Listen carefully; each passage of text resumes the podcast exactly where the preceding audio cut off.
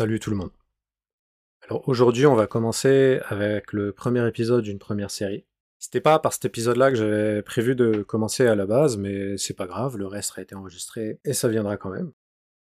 Alors cette série, on le voit dans le titre, elle porte sur des religiosités non libérales. Alors j'ai volontairement mis un point d'interrogation et je laisse aussi volontairement un flou autour de ce que ça pourrait englober de façon précise.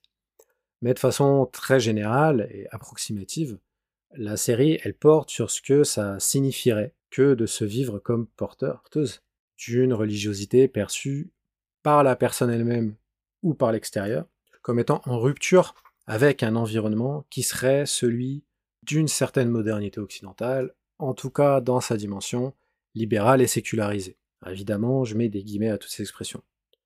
Mais quand même, euh, de façon euh, approximative, euh, libéralisme sécularisé, qu'est-ce que ça voudrait dire? Donc cette série, elle porte sur des gens, des populations, des groupes religieux, etc., qui incarneraient des existences, des idéaux de vie, où la compréhension et la réalisation de soi, elle passerait pas, ou pas que, par des choses comme l'autonomie individuelle, la liberté à disposer de son corps ou de son temps, la liberté de choisir ses appartenances collectives, ses croyances ou ses consommations. Alors évidemment, on parle d'idéaux, de principes, euh, d'horizons, pas de réalité observable. À ce titre, euh, dans les années 80, il y avait pas mal de sociologues qui parlaient, qui faisaient le diagnostic d'une individualisation des sociétés, des gens comme Ulrich Beck. Bon, quand on fait des enquêtes, on voit que ça marche pas, quoi. C'est pas comme ça que les gens vivent. Tout le monde est pris dans des réseaux, des solidarités, etc., y compris au cœur des sociétés du Nord, en Europe occidentale, aux États-Unis, au Canada, etc. Non, on parle vraiment ici d'un, d'un horizon, d'un certain type d'horizon normatif, de valeurs, qu'on retrouve d'ailleurs autant dans des pensées de gauche et de droite, qui se renvoient souvent la balle en traitant l'autre d'être faux, euh, de faux libéraux, de faux libérateurs, et qui est même sous-jacente à une partie des sciences sociales. Et donc, par exemple, on va chercher à montrer que euh, la société est faussement libérale, qu'il y a en fait des structures qui aliènent et qui contrôlent les individus. Et dans le monde juif, hein, de manière différente, c'est aussi une question centrale en quelque sorte. C'est-à-dire, est-ce que la vie sous la conduite de la, loi juive, de la halakha, elle serait compatible avec un horizon normatif libéral? Et donc, quand on parle de non-libéralisme, ce serait un ensemble d'idéaux de vie ou de compréhension de soi, pour reprendre euh, l'expression d'un sociologue allemand, euh, Peter Wagner, où l'horizon, il ne serait pas que celui-là ou pas celui-là du tout. Et on va surtout aborder cette question, enfin on va aborder cette question sous l'angle des religiosités et pas sous l'angle du conservatisme politique, même si les deux peuvent parfois se recouper. Et encore une fois, en sachant que tout ça c'est des catégories qu'il ne faut pas non plus prendre trop au sérieux, qu'elles viennent avec beaucoup de paradoxes, et c'est vraiment des concepts qui sont pas parfaits, mais c'est vraiment juste un point de départ pour guider cette première série d'interviews.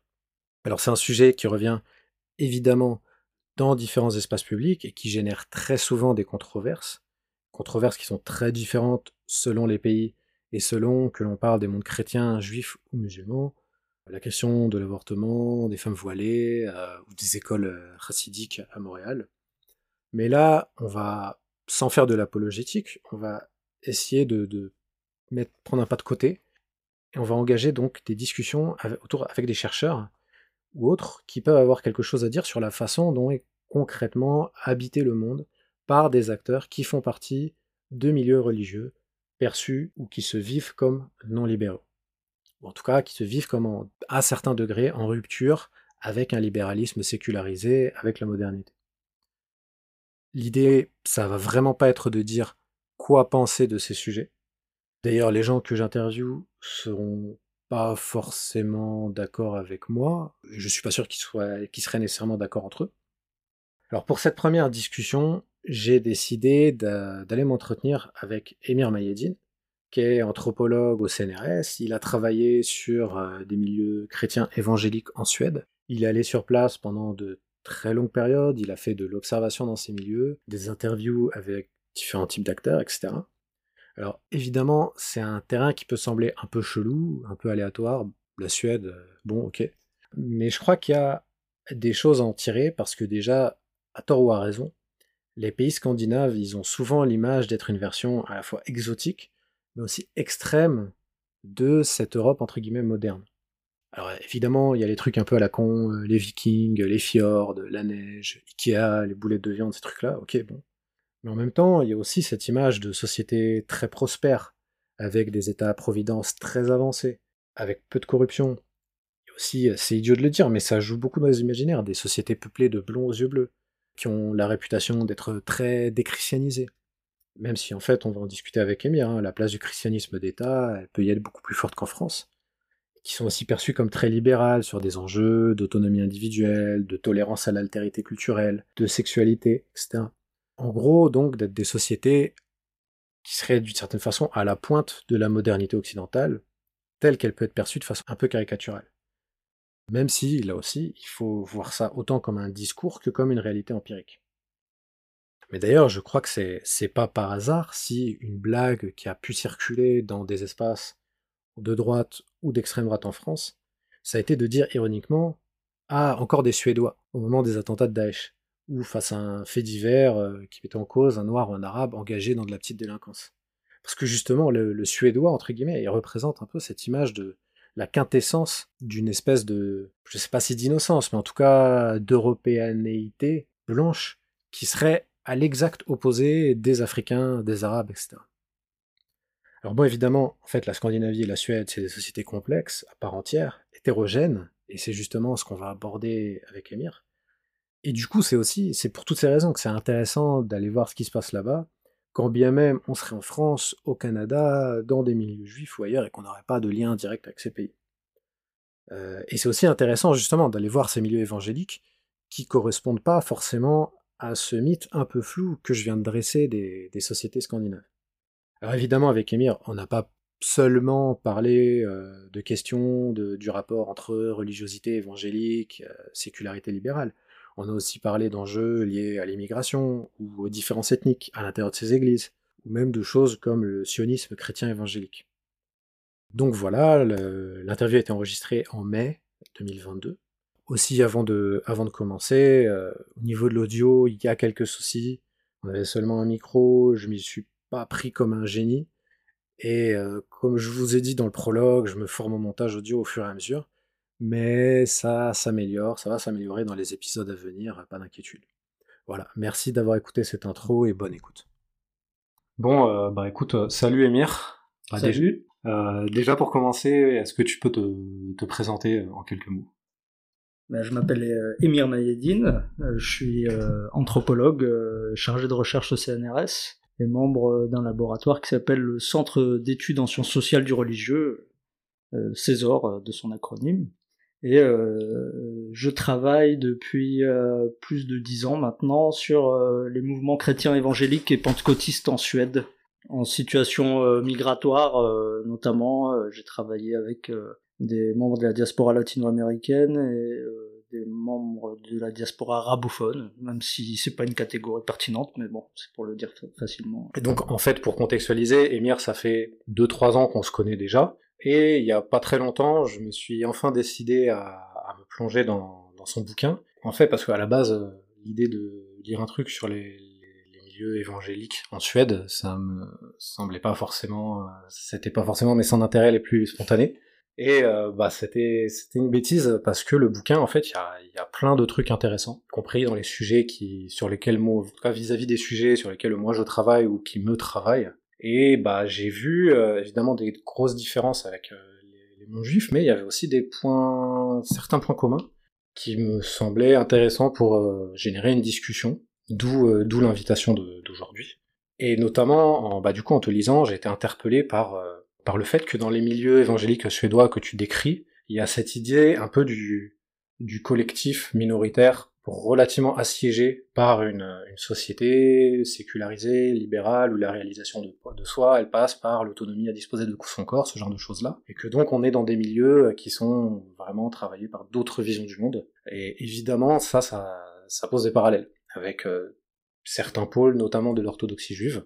Et voilà, donc ça m'a semblé intéressant de t'inviter. Euh, bah déjà pour commencer, est-ce que tu peux nous, nous expliquer comment t'as été amené, euh, toi, Emir, à bosser sur, euh, sur ce sujet-là Alors c'est une longue histoire que je vais essayer de, de, dire de manière synthétique, mais euh, j'ai eu l'opportunité euh, d'avoir un financement en fin de lycée pour faire une année scolaire à l'étranger en vivant en famille d'accueil dans un pays euh, dans un pays lambda en fait. Et mon choix s'est porté sur un des pays scandinaves c'était pas forcément la Suède mais bon c'est ça, a- ça a été possible donc j'ai eu une bourse euh, sur critères sociaux euh, qui était un programme expérimental d'une association qui s'appelait American Field Service qui existe depuis la sortie de la deuxième guerre mondiale et qui euh, qui promeut la paix de manière un peu naïve, mais bon, c'était le projet de l'association dans le monde à travers l'échange. Donc aller vivre chez l'autre, c'est mieux le comprendre et euh, potentiellement moins avoir envie de lui faire la guerre un jour. Euh, donc euh, pour gagner ce projet, euh, il fallait euh, fallait écrire une espèce de, de, profession de foi un peu euh, qui était en, qui entrait en résonance avec les valeurs de l'AFS, donc l'American Field Service, dont le pacifisme. Et je m'étais dit, peut-être un peu à l'époque, euh, je me rappelle pas exactement de la négociation qu'il y avait eu avec moi-même, mais euh, la Suède, c'est les champions de la paix dans le monde, c'est les promoteurs de la paix, euh, donc euh, ça, ça, colle bien avec ce qu'ils attendent. donc c'est un peu par hasard que je me suis retrouvé là-bas, donc j'ai vécu un an. Et puis euh, je suis rentré en France faire des études d'anthropologie, et en arrivant en master, il fallait choisir euh, un terrain d'enquête. Parlant le suédois, et euh, ayant constaté qu'il y avait très peu de terrain euh, sur les pays scandinaves, euh, je me suis dit que c'était une bonne idée d'aller dans ce sens et ça me permettait de retourner voir mes copains, tout simplement.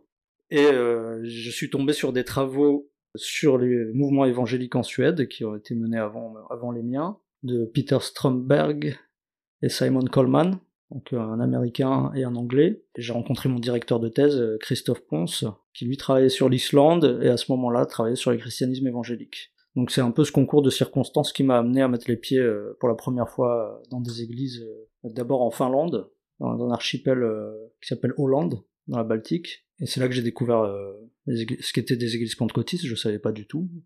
Même en le disant, j'arrivais pas vraiment à saisir quelle était leur, leur spécificité. Et, que, et, de, et de là, j'ai continué. je suis allé faire un terrain à Jönköping pour ma thèse, donc et- qui, euh, qui a donné euh, la publication à laquelle tu faisais référence tout à l'heure, l'ouvrage, Faire le travail de Dieu. J'avais choisi Jönköping parce qu'on disait que c'était la Jérusalem de Suède. C'était euh, donc euh, un, lieu où la foi avait son terreau euh, le plus fertile en Scandinavie. Ce qui est, ce qui est vrai, hein, y a des raisons historiques à ça, mais euh, c'est pas simplement une représentation. Et, et puis j'ai fait un terrain à Stockholm finalement. Euh, Le pentecôtisme suédois était en déclin depuis les années 80, et puis depuis les années 2010, il, euh, il repart à la hausse dans les grandes villes, notamment à la faveur d'églises de migrants. Donc c'était mon dernier terrain entre 2017 et 2020. Et euh, avant, de, avant de rentrer dans les détails, déjà, euh, pour un public français, en fait, quels enseignements on peut en tirer de ce que l'on peut voir là-bas, ce que l'on peut observer là-bas dans ces milieux-là? Euh, pour un public français, l'idée que j'avais en tête, je sais plus si je l'aurai aujourd'hui, mais en tout cas l'idée que j'avais en tête euh, au moment où j'ai commencé tout ça, c'était de me dire qu'une ethnographie euh, menée aux confins de l'Europe, d'une certaine manière, c'était une manière de faire un détour pour euh, pour se penser soi un peu dans, dans l'Europe. L'Europe qui se pense comme l'Europe canonique, hein. c'est en fait hein, la France a l'impression d'être l'Europe. hein. Et du coup, la Scandinavie, c'est l'Europe de l'Europe. Cette image-là. C'est vrai, euh, c'est vrai. Il y a Foucault qui disait que c'était un peu une version extrême euh, des sociétés occidentales. Il me semble, c'est pas exactement la formule, mais euh, et donc ça m'intéressait cette idée d'aller voir à l'extrémité cette version aboutie un petit peu. Et c'est l'idée qu'il y a des modèles nordiques. Ça parle de modèles, c'est le, c'est-à-dire la marche à suivre, et en même temps ce qui fonctionne bien. Et oui, il y a cette idée qu'ils incarnent à la fois l'individualisme dans sa quintessence, mais en même temps qu'ils ont trouvé l'équilibre avec l'égalitarisme dans sa quintessence. Et donc c'est les deux valeurs qui sont constitutives de la modernité occidentale, hein, individualisme et égalitarisme. Et, et eux arriveraient à résoudre l'équation euh, par tous les bouts. Où qu'on la prenne, ils sont arrivés à équilibrer les ce qui pourrait être vu comme des, des, des, des polarités contradictoires, hein. plus d'égalité, moins d'individualité. Bon, c'est un peu le mythe euh, des sociétés scandinaves. Donc euh, de ce point de vue-là, ça m'intéressait parce que j'avais une version euh, un petit peu euh, idéal typique euh, de ce qui euh, de ce que sont les sociétés européennes. Bon, c'est travailler à partir d'imaginaire, hein, tout ça.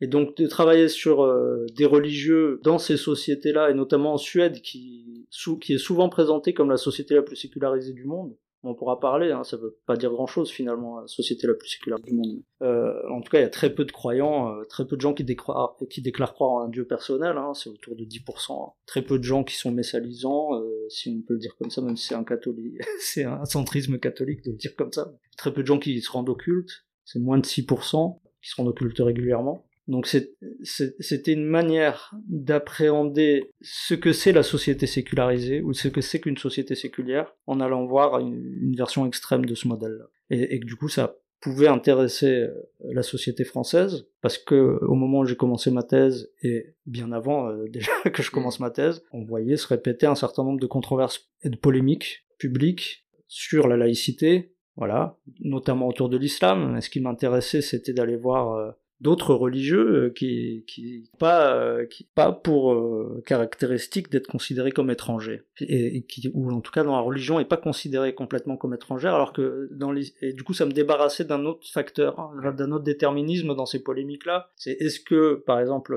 quand on parle d'islamophobie est-ce que c'est vraiment des paniques morales qui sont créées du fait que c'est l'islam en soi que dans sa singularité ou c'est une, parce que c'est une religion étrangère? Ou est-ce qu'il y a quelque chose de l'ordre d'un achoppement entre des valeurs euh, de la modernité séculière et le religieux de manière plus générale. Parce que là, en l'occurrence, c'est des Suédois, euh, Suédois, euh, autochtones, blonds aux yeux bleus pour la plupart. Et donc voilà, il n'y avait pas le facteur de l'altérité ni phénotypique, ni historique.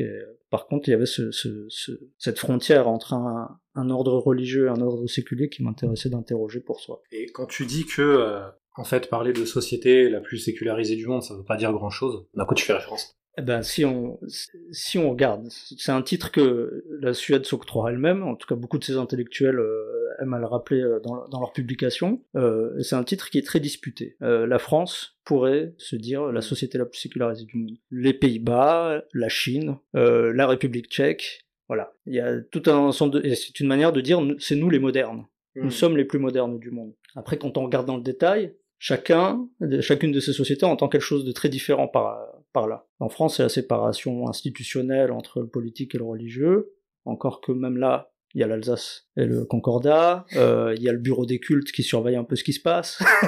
euh, et en Suède, c'est pas du tout ça. En Suède, la séparation entre l'Église et l'État est pas arrivée avant l'an 2000, et par ailleurs, c'est une séparation euh, quasiment purement formelle, puisque maintenant c'est, elle est passée d'Église d'État à Église nationale. Mm.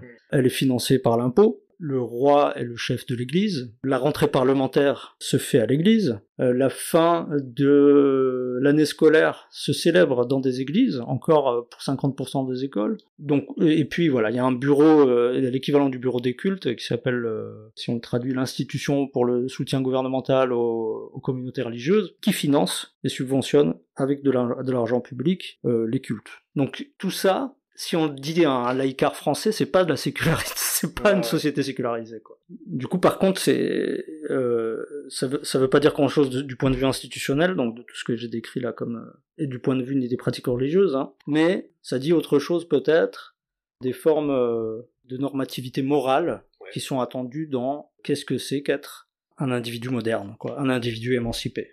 Et là, je pense que euh, là, ce que tu, tu, faisais référence tout à l'heure, euh, des, choses qui sont relatives à l'ordre de la gestion de sa propre sexualité, à la gestion de son corps, à la gestion de ses consommations, quelles substances j'ingère et quelles substances je digère, et, tout ça, il y a un programme en fait de modernité qui est derrière, et, ça, on peut l'interroger dans la société suédoise. En termes euh, déjà des grosses enquêtes statistiques et tout, de déclarations de non-croyance et compagnie, on est à peu près à quel niveau en Suède? Donc euh, c'est euh, dans, dans, mes souvenirs, dans les statistiques les plus récentes, c'est 10% euh, de gens qui déclarent, qui déclarent croire en un dieu personnel.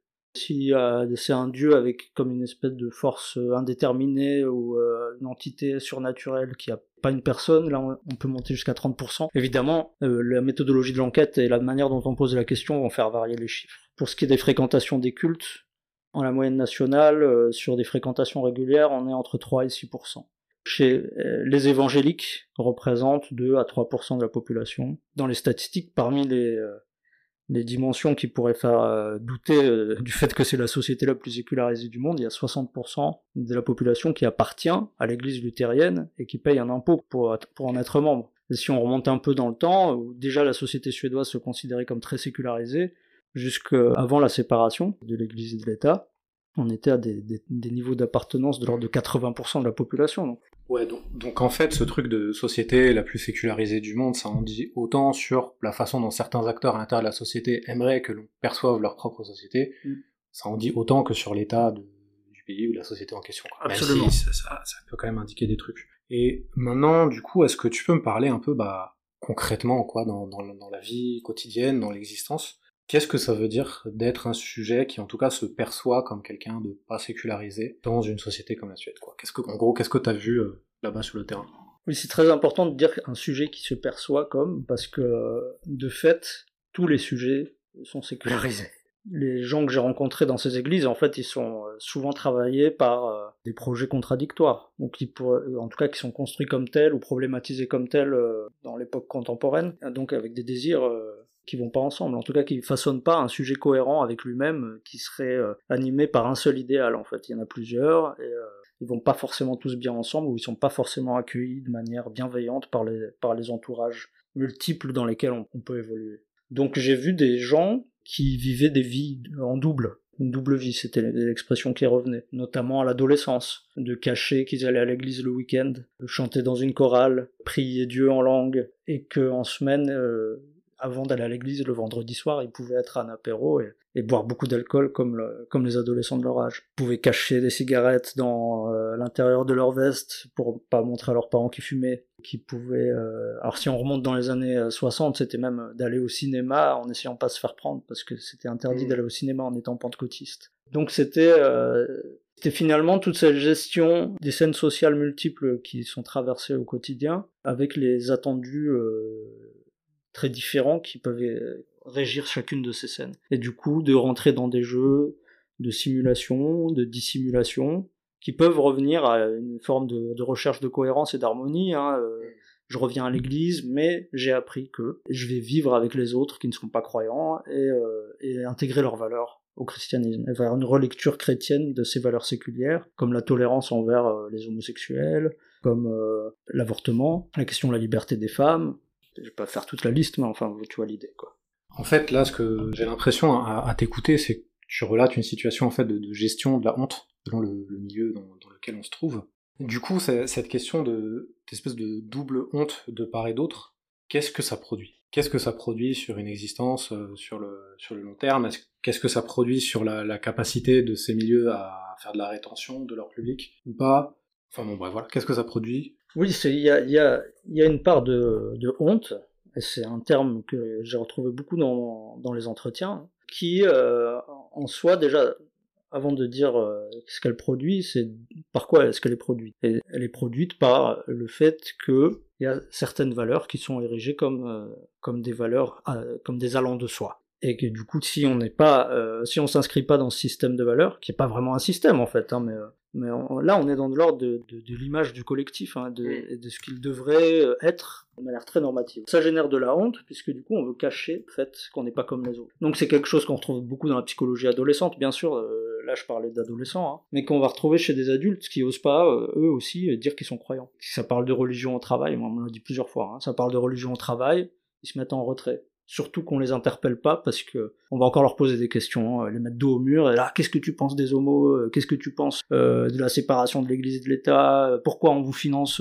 avec l'impôt alors que vous prétendez guérir des malades avec les, en imposant des mains, vous êtes des escrocs, vous êtes des menteurs. Donc ils évitent ce genre de situation, donc on se retrouve avec un mouvement pentecôtiste qui est connu pour son prosélytisme à travers le monde, en Suède, il est très discret, y a très peu d'évangélisation de rue, très peu d'invitation à l'église, hein, dire mais viens à l'église, comme on peut dire ailleurs, Là, ça passe pas. Il y a même des gens qui se fréquentent au travail en étant tous les deux pentecôtistes et ne savent pas l'un de l'autre pendant plusieurs décennies. Ça arrive assez fréquemment. Ça, c'est l'avantage des, juifs et des musulmans, au moins ça va, ça c'est clair. Ça se voit. Donc ça, ça, produit ça, ouais. Ça produit beaucoup de dissimulation, qui, qui résulte en une domestication du religieux par, par le séculier. Et dans les enjeux, euh, on va dire, intergénérationnel quand il s'agit de se mettre en couple, d'avoir des enfants, de transmettre quelque chose à la famille. Ces gestions notamment des hontes adolescentes, est-ce que ça génère des... Est-ce qu'il y a des conflits? Est-ce qu'au contraire il y a des stratégies de régulation de. Voilà, des cohabitations entre différents systèmes de normes à l'intérieur de ces milieux-là voilà, comment, comment, ça se passe il y, a, il y, a, du conflit, il y a beaucoup de... Enfin beaucoup, j'ai pas de statistiques là-dessus, hein, donc ouais. je vais pas, je vais pas m'avancer, mais je sais qu'il y a des gens qui quittent l'église définitivement après la période adolescente ou euh, dans leurs années d'études universitaires, et qui y reviennent pas. Il y en a d'autres qui, euh, pour lesquels c'est une parenthèse, ils finiront par y retourner. En tout cas, l'église est consciente euh, de ça, elle essaye d'organiser... Euh, des activités permettent à la fois de générer de la parole là-dessus, sur ce malaise potentiel, et en même temps de vivre des expériences entre jeunes qui soient similaires à celles du voisin imaginaire que, que serait ce voisin séculier général, quoi. En procédant par imitation, faire des apéros sans alcool, de d'organiser euh, bon, en Suède c'est beaucoup les camps de confirmation euh, à l'église luthérienne qui en fait euh, encore aujourd'hui attire beaucoup de jeunes hein, même s'ils sont ouais. pas croyants. Euh, donc la confirmation c'est pas quelque chose de pentecôtiste. Mais ils l'ont ils l'ont fait. Ils ont okay. fait quelque chose qui a aucune valeur euh, théologique mais euh, c'est un, un, un, rite social que les ados ont demandé pour pouvoir avoir ce, ce même type d'expérience que leurs copains quoi et puis il y a des appropriations euh, de ces valeurs à l'intérieur de l'Église, quoi. Le fait d'être chrétien en ayant des relations sexuelles prénuptiales, ça se fait beaucoup. Euh, avant, on était exclu de l'Église quand on faisait ça, si on se faisait choper. Maintenant, non. C'est chacun est maître de soi et, et il, gère, il gère sa vie avec Dieu. Tolérer la consommation d'alcool. Mm. Pareil, avant c'était pas le cas. De tolérer éventuellement quelques cigarettes. Euh, tout en tout en prêchant contre, hein. c'est-à-dire que la norme change pas, mais la tolérance à la à la subversion de la norme, euh, ça grandit, quoi, en fait. Ok. Et euh, est-ce qu'ils ont, comme euh, bah, par exemple dans le, dans, dans le, le, judaïsme français, évidemment, il y a tout un réseau d'écoles, et pas qu'en France d'ailleurs. Hum. Est-ce qu'ils ont aussi ce, cet outil-là à leur disposition, potentiellement? Oui, oui, oui, en Suède, ils, euh, euh, je me rappelle plus exactement de la date, là, je suis désolé, mais euh, il y a la possibilité d'avoir des écoles confessionnelles, dont la plupart aujourd'hui sont chrétiennes et évangéliques. Il y a quelques écoles catholiques, mais il y a beaucoup d'écoles évangéliques, quelques écoles musulmanes. Pour les écoles juives, je suis pas sûr. Il y a une petite communauté juive à Stockholm euh, et à Malmö, oui, de quelques qui, qui a subi de l'antisémitisme euh, comme ailleurs. Hein.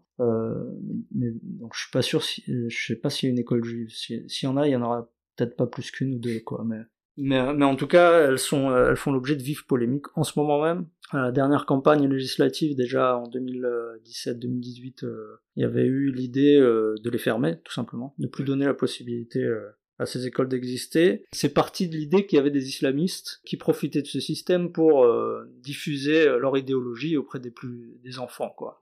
Et que du coup, il fallait leur couper la possibilité de le faire, sauf que la plupart des églises étant évangéliques, les évangéliques étaient visés par la par la mesure euh, qui était proposée. Bon, au final, il s'est rien passé. Mais euh, du coup, ça va créer une alliance assez étrange entre des minorités religieuses qui peuvent se combattre puisque les musulmans supportent pas les évangéliques qui viennent euh, convertir leurs ouailles, et euh, les évangéliques trouvent que l'islam est une religion impie, euh, une invention du diable, etc. Donc, euh, mais en l'occurrence, ils avaient les mêmes intérêts politiques à défendre, parce qu'ils étaient visés par une mesure qui les empêchait d'enseigner... alors, il faut une distinction entre formation, éducation confessionnelle et enseignement confessionnel. Donc, il y a le, ce qui est autorisé, c'est une éducation confessionnelle. Voilà. L'enseignement, par contre, doit correspondre au programme, au programme suédois, quoi. Et ce, cette mesure, elle visait principalement les, les, les, musulmans ou ceux qui étaient considérés comme islamistes parce que on percevait ces musulmans comme étant les seuls qui mettaient à mal l'idée de sécularité de cette société ou parce que vraiment c'était par enfin tu vois est-ce que c'était par hostilité euh, déclarée contre l'islam en tant que tel et qu'après on laisse les chrétiens faire ce qu'ils veulent euh, non, de fait, je pense que bon, c'est là c'est à gros trait, hein, mais je pense qu'il y a une hostilité vis-à-vis -vis de, toute forme d'organisation religieuse, euh, du fait qu'elle euh, vise à inculquer une morale qui est en comment on en décalage avec celle euh, de la liberté, euh, enfin telle qu'elle est construite par les non-croyants euh, de différentes tendances politiques, quoi. Et c'est pas parce que c'est de la religion finalement que parce que tout pouvoir veut avoir le monopole sur le, le façonnement des sujets. Et donc euh, s'il y a quelque chose qui est perçu comme un pouvoir concurrent, finalement euh, il, faut les, il faut lui donner le moins de place possible. Mmh. Et on sait très bien que l'école c'est quand même le lieu du façonnement par excellence des sujets dans un état dans un état moderne. Donc c'est pas c'est pas si étonnant que ça qu'il y ait ces polémiques là. Après à savoir euh, quelle est la part de, de rejet de l'étranger, quelle est la part de rejet de la religion, euh, c'est difficile à dire. Mais les, en tout cas les évangéliques n'ont pas du tout été épargnés par les, les, les les sous-entendus, par les, euh, par le, fait d'être considéré comme dangereux. Hein. C'est pas du tout. Et du coup, sans, sans supposer une, une, homogénéité dans ces milieux-là qui n'existe pas forcément, comment, bah, comment ça se passe le, le, rapport avec les autres sujets minoritaires, les autres religions minoritaires ou ouais. Comment comment c'est négocié dans ces milieux-là?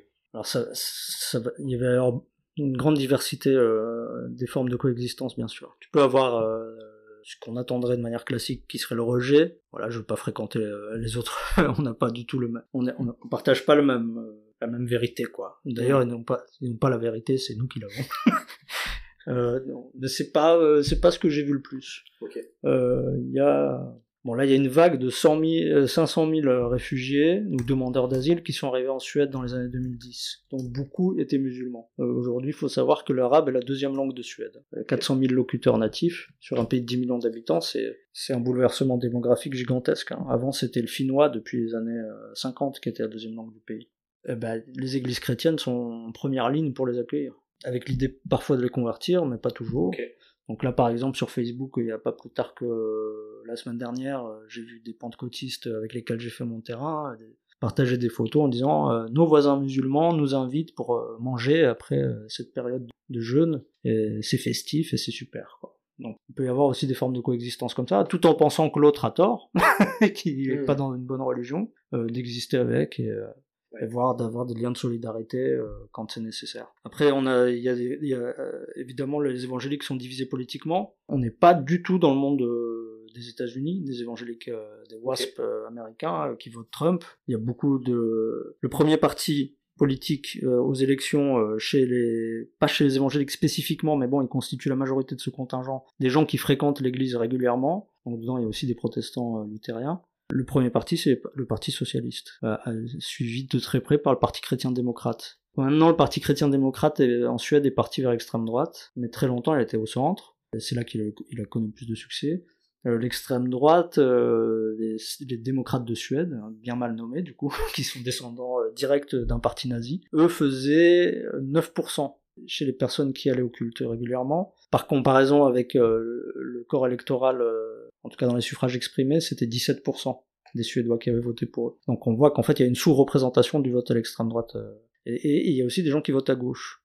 Et là, depuis quelques années, ils essaient de se structurer dans une forme de pentecôtisme. Euh, ils vont jamais dire qu'ils sont de gauche, parce que juste, ça va avec un paquet en fait d'être de gauche, notamment sur les questions de morale euh, sexuelle, lien de la, question de l'avortement, etc. Mais qui vont défendre et sur des sur les sujets politiques qui sont identifiés à gauche. Et d'ailleurs les autres les autres pentecôtistes euh, plutôt de droite du coup le leur renvoient. Et euh, et par exemple sur un, un sujet en lien avec euh, avec tes recherches sur la question d'Israël-Palestine, mhm. qui est une question vraiment très importante pour les évangéliques à l'échelle internationale puisqu'ils considèrent que l'Israël historique euh, d'aujourd'hui, bon, maintenant c'est connu, hein. il y a quelques années encore, c'était, surtout en France, c'était pas très connu. L'Israël historique, c'est l'Israël prophétique. Et que du coup, il faut aider les juifs du monde entier à rentrer en, Israël, euh, euh, en finançant à travers des ONG.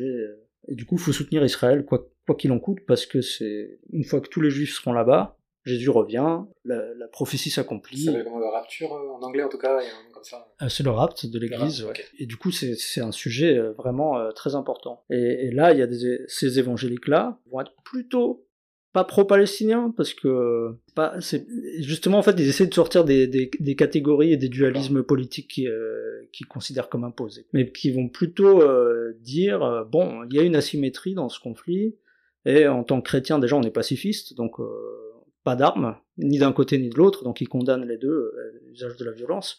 Ils vont dire qu'il y a une asymétrie, et quand même, en tant que chrétien, on doit, et en tant que qu'héritier des prophètes de la Bible, hein, des petits prophètes, euh, on doit critiquer le peuple d'Israël. Parce que le peuple d'Israël n'est pas toujours croyant. Le peuple d'Israël ne suit pas toujours la loi de Dieu. Et donc les prophètes ont critiqué euh, le peuple d'Israël quand il était quand il était sorti du chemin de Dieu. Donc on peut le faire aussi. On n'est pas obligé d'être toujours derrière euh, le gouvernement israélien. Euh, après, jusqu'à dire aussi, potentiellement, Israël ce n'est pas du tout euh, la Jérusalem céleste, quoi. Et que ce qui est attendu, c'est pas un État historique, c'est un État céleste. Et là, du coup, de faire le distinguo complet. Et est-ce que ces discours-là, du coup, ils peuvent intégrer des éléments d'antijudaïsme chrétien classique? Dans une certaine mesure, ouais. Euh, dans le sionisme chrétien, parce que ça s'appelle comme ça, il y a à la fois une forme de, de de philosémitisme. De, nous sommes le bras droit du peuple juif et euh, nous devons euh, l'assister dans l'accomplissement de son avènement.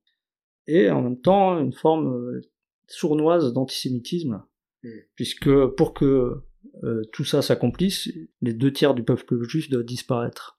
Donc il y a, y a, un projet d'annihilation derrière.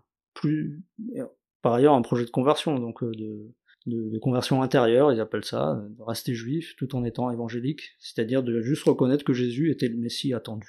Mais là, pour revenir à ton terrain, est-ce que c'est des, des, des, conceptions qui se traduisent dans un parfois un antisémitisme réel, entre guillemets, ça ne veut pas dire grand-chose, mais en tout cas, perception de, du monde juif comme euh, contrôlant, par exemple, ayant la main mise sur la Suède, ce genre de choses-là, ou est-ce qu'on est tellement dans, une, dans, dans, dans un monde à venir qui n'est tellement pas actuel que, de fait, c'est très difficile de considérer ça comme un antisémitisme. Je sais pas si tu vois un peu le. Oui. Non, c'est.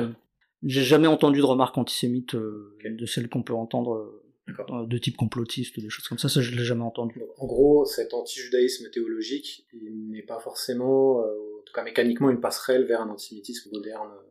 En tout cas, en l'état, rien n'est jamais impossible dans le social. Hein, mais en l'état, je pense pas. C'est plutôt euh, c'est plutôt une identification. Euh, il y a des gens qui essayent de, de, se trouver des racines juives.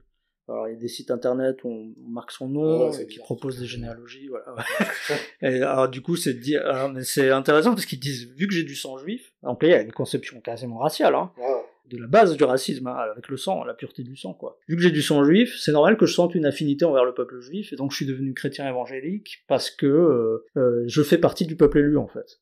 Ok. Voilà, c'est des, constructions. je l'ai retrouvé dans, dans, un archipel de la Baltique. Euh. Ah ouais, parce que ça, tu vois effectivement des gens qui disent Ah ouais, j'ai fait un test génétique, j'ai 5% euh, de sang juif, allez hop, j'essaie de me convertir ou je fais un truc, mais je deviens chrétien, ça, je l'avais jamais entendu.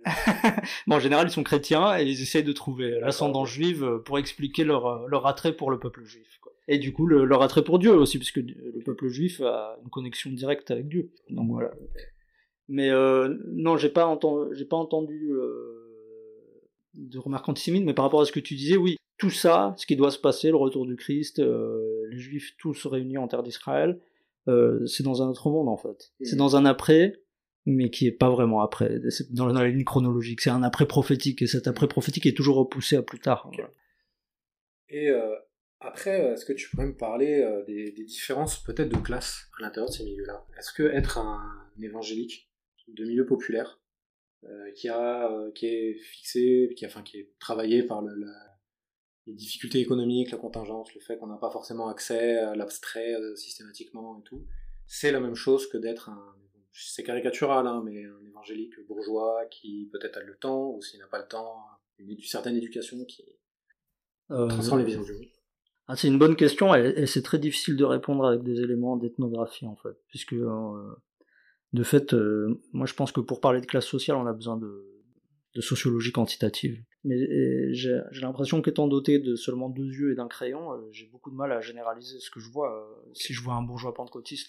Mais après ce que j'ai vu, c'est oui, c'est plus difficile l'exercice de se maintenir dans une foi aveugle envers le, maintenir une confiance en Dieu en fait en fait qui va intervenir et, aider dans le quotidien, parce que c'est un dieu théiste, hein, le dieu pentecôtiste, il est tout le temps là, on, le fréquente, on interagit avec lui, il agit dans le quotidien. C'est plus compliqué quand tout va mal. C'est plus compliqué quand tout va mal et que les réponses aux prières euh, se font attendre. Quand t'as pas de papier, euh, j'ai fréquenté euh, du coup pour mes terrains des gens qui étaient immigrés sans papier en Suède.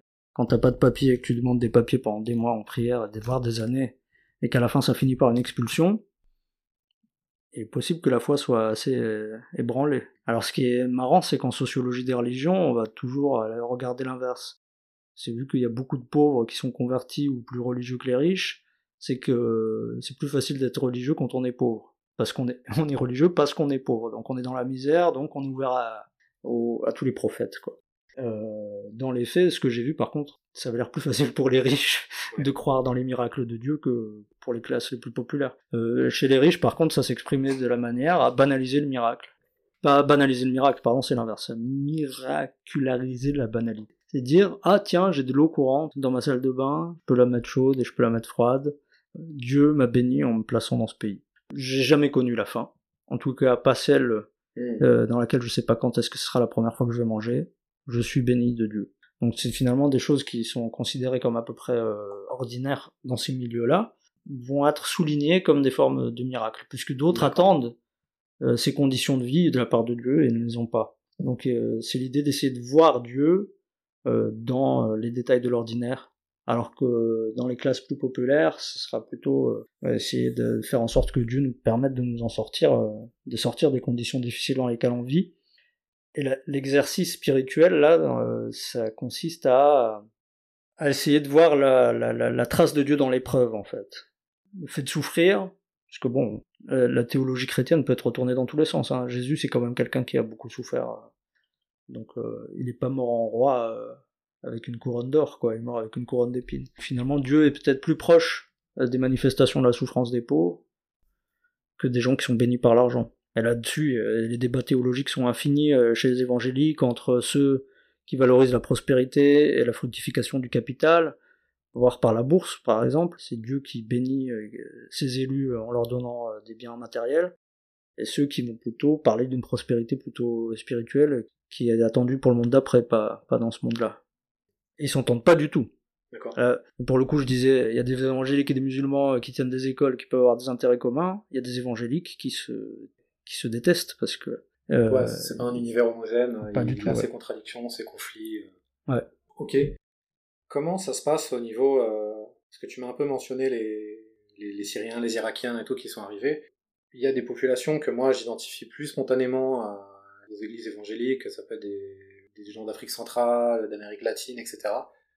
Comment ça se passe la question ethnique, raciale dans, dans ces milieux-là? Est-ce que c'est la même chose d'être blanc, évangélique, euh, suédois, euh, et d'être latino-américain, etc. Oui, alors si, on fait quelques éléments de contexte, en gros, il y a euh, ce que le Conseil chrétien suédois appelle des églises de migrants. Depuis les années 50, 60, 70, de manière très balbutiante, qui ont connu une croissance, on peut dire quasi exponentielle à partir des années 2000. Mais bon, il faut remonter aux années 70-80 pour voir les graines qui ont été semées à ce moment-là. Et du coup, euh, cette catégorie d'églises de migrants est très insatisfaisante, hein, parce qu'au bout de quatre générations, trois générations, euh, est-ce que c'est des migrants? Euh, Non. euh, bon, c'est un label social migrant euh, qui est créé dans l'intersubjectivité. Et du coup, il y a quand même voilà des, des, églises qui sont identifiées de manière ethnique, quoi, d'une certaine manière. Soit de manière silencieuse, on peut parler d'églises suédoises, hein, mais on ne parle pas forcément de ça et puis les églises de migrants dans lesquelles il va y avoir les églises africaines, entre guillemets, les églises latino, entre guillemets, parce que tout ça, c'est des, des catégorisations euh, qui renvoient pas forcément à la réalité des gens qui fréquentent l'église. Hein. Dans les églises latino, Bon, déjà, latino, on devient latino quand on quitte l'Amérique latine, pas quand on y est, sinon. euh, après, il faut que ça soit un label euh, qu'on désire. Il y a une histoire de. C'est question. Ouais, voilà. Donc ça a été rendu un label désirable en Suède avec l'histoire politique, euh, parce que finalement, les latinos ont été très bien accueillis. Dans les années 70, c'était des, des, des, des, gens qui fuyaient le putsch de, de Pinochet contre Allende. ils étaient blancs, donc c'est la question raciale, j'y viens. très bien accueillis, éduqués, c'était des militants de gauche, communistes. À l'époque, la Suède était était farouchement socialiste au sens fort du terme, pas au sens actuel du terme. Et euh, donc voilà, ils ont été fan de François Hollande. Je me trahis. du coup, ils ont été très bien accueillis du fait aussi, c'est des Chiliens qui m'ont dit ça, hein, c'est pas mm. moi qui le dis. Hein. On est des blancs. Pour les Suédois, c'était plus facile de nous accueillir quand on était blanc. Sachant que quand on est chilien, il y a plein de manières phénotypiques d'être chilien, et euh, ceux qui avaient un, une apparence indigène était bah, souvent déjà euh, rien qu'avec la sociologie euh, en Amérique latine qui recoupe beaucoup des catégorisations raciales, euh, ils venaient pas forcément des mêmes classes sociales. Et donc il y avait des dans la construction un peu du récit de, des, diasporas, il y, a, des inégalités entre les figures qui apparaissent comme archétypales et positives. donc le révolutionnaire marxiste blanc universitaire qui arrivait d'Amérique latine c'est lui qui a gagné euh, l'histoire en gros quoi. C'est lui, mm. c'est lui qu'on met. Et c'était un homme, c'était pas les femmes. C'était c'était eux les exilés euh, qui, qui profitaient un peu du capital euh, de séduction que ça leur ça leur conférait auprès des Suédoises aussi. Et les ouvriers, pas éduqués, d'origine indigène, ils étaient très folklorisés. Pendant les festivals latinos, on leur demandait bah, faites-nous des danses, des andes, là, des choses comme ça. C'est une anthropologue qui a travaillé là-dessus, suédo-chilienne, qui s'appelle Béatrice Lindqvist, qui montre qui montre voilà les différences de classe et comment elles jouaient dans la, la réception et la construction de soi en tant que latino-américain en Suède. Après, il y a d'autres figures qui ont pris le relais, plus négatives, et on voit l'évolution de la sociologie, euh, enfin l'intersection avec la, question de la classe, et de l'habitat urbain aussi. C'est plus des figures négatives de gangsters latinos qui ont pris le relais, puisque dans les années 90, il y a toute cette... Euh, voilà, comme on a les racailles ici, on avait les racailles latinos euh, qui ont pris le relais, et puis après, c'est Ricky Martin et Jennifer Lopez qui ont pris le relais. donc des espèces de figures globalisées de la consommation et du loisir, avec lesquelles les latinos, et avec des guillemets là du coup, sont euh, confrontés en fait, hmm. vis-à-vis desquels ils doivent se positionner. Et ça, ça se retrouve dans les milieux évangéliques. Ça se retrouve, ça, se retrouve dans les milieux évangéliques, oui, parce que euh, en fait toutes ces figures-là, elles coexistent dans l'Église. Il y a des syndicalistes communistes, donc là sur le, plan politique, on voit bien la diversité aussi. Euh, il y a des, alors c'est des figures à la fois qui existent, mais qui en même temps sont très stéréotypées et qui vont influencer les relations que les gens ont euh, les uns avec les autres, identifier quel type de migrant il est celui-là. Est-ce que c'est un opportuniste qui vient chercher un travail en Suède parce que dans son pays il a des crédits jusqu'à jusqu'en plus pouvoir et, euh, et qui du coup ment? Est-ce que c'est un communiste alors du coup qui va avoir des idées trop libérales par rapport à ce que moi je considère comme étant biblique?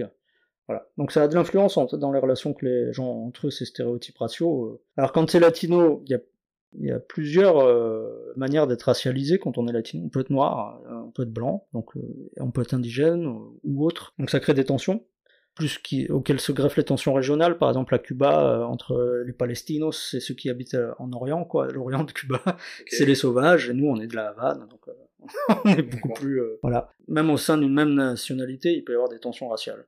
Quand on est africain, là, c'est dans les églises africaines, là, c'est autre chose. Et dans les milieux évangéliques, ça va beaucoup se traduire pas tant par la couleur de peau que par la propension à vivre des expériences surnaturelles et à les manifester de manière bruyante, et très corporelle. Et, là, ça crée des scissions d'église. Euh, on accueillait des groupes, par exemple, angolais, dans une église suédoise, évangélique, tous les deux, et puis euh, ils font le culte ensemble, et au bout de quelques dimanches, euh, il y a des Suédois qui commencent à grincer des dents en disant non mais là, moi j'ai pas mon moment méditatif avec Dieu, euh, avec mes chants de louange un peu plus calmes, parce que les Angolais sont beaucoup trop euh, enthousiastes quoi, tu vois. Qui est une manière raciste de dire que le bruit quoi. Tu vois. Donc ça crée des. J'étais dans une église qui s'appelait International, qui se disait International, qui accueillait des, un groupe hispanophone, un groupe suédophone, un groupe anglophone qui occupait un local euh, qui avait été loué de manière concurrente euh, aux deux avec une église africaine en fait, qui était une église francophone, qui des gens qui venaient du Burundi, Rwanda euh, et du Congo. Et en fait, il fallait qu'une des deux églises quitte le local parce qu'ils avaient le culte à la même heure le même dimanche. Et il y avait une église évangélique suédoise voisine, de l'autre côté de la rue, qui propose son local à l'église internationale, qui était gérée par des Suédois, et qui sous-entend, en leur faisant la proposition, nous, on veut pas louer à l'église africaine. Alors ça a mis euh, les Suédois de l'église internationale dans un dilemme. Est-ce qu'on accepte l'offre alors qu'il y a un sous-entendu raciste qui va avec? Parce que c'était des gens euh, plutôt intellectuels, progressistes, urbains. Voilà. Euh, et qu'est-ce qu'on dit, quoi sur le... Est-ce qu'on se tait sur le fait que c'est des racistes? Donc voilà, je sais pas si... ils l'ont, ils ont pris la proposition. Tout en priant pour que les gens soient moins racistes. Ils n'avaient pas trop de choix. Il y a une grosse pression immobilière à Stockholm. Euh, bah écoute, Émir, euh, pour conclure, est-ce que tu peux, tu peux nous dire ou tu peux me dire sur quoi tu es en train de, de taffer maintenant? Euh, Est-ce que tu comptes continuer à bosser sur, sur les évangéliques, les évangéliques suédois?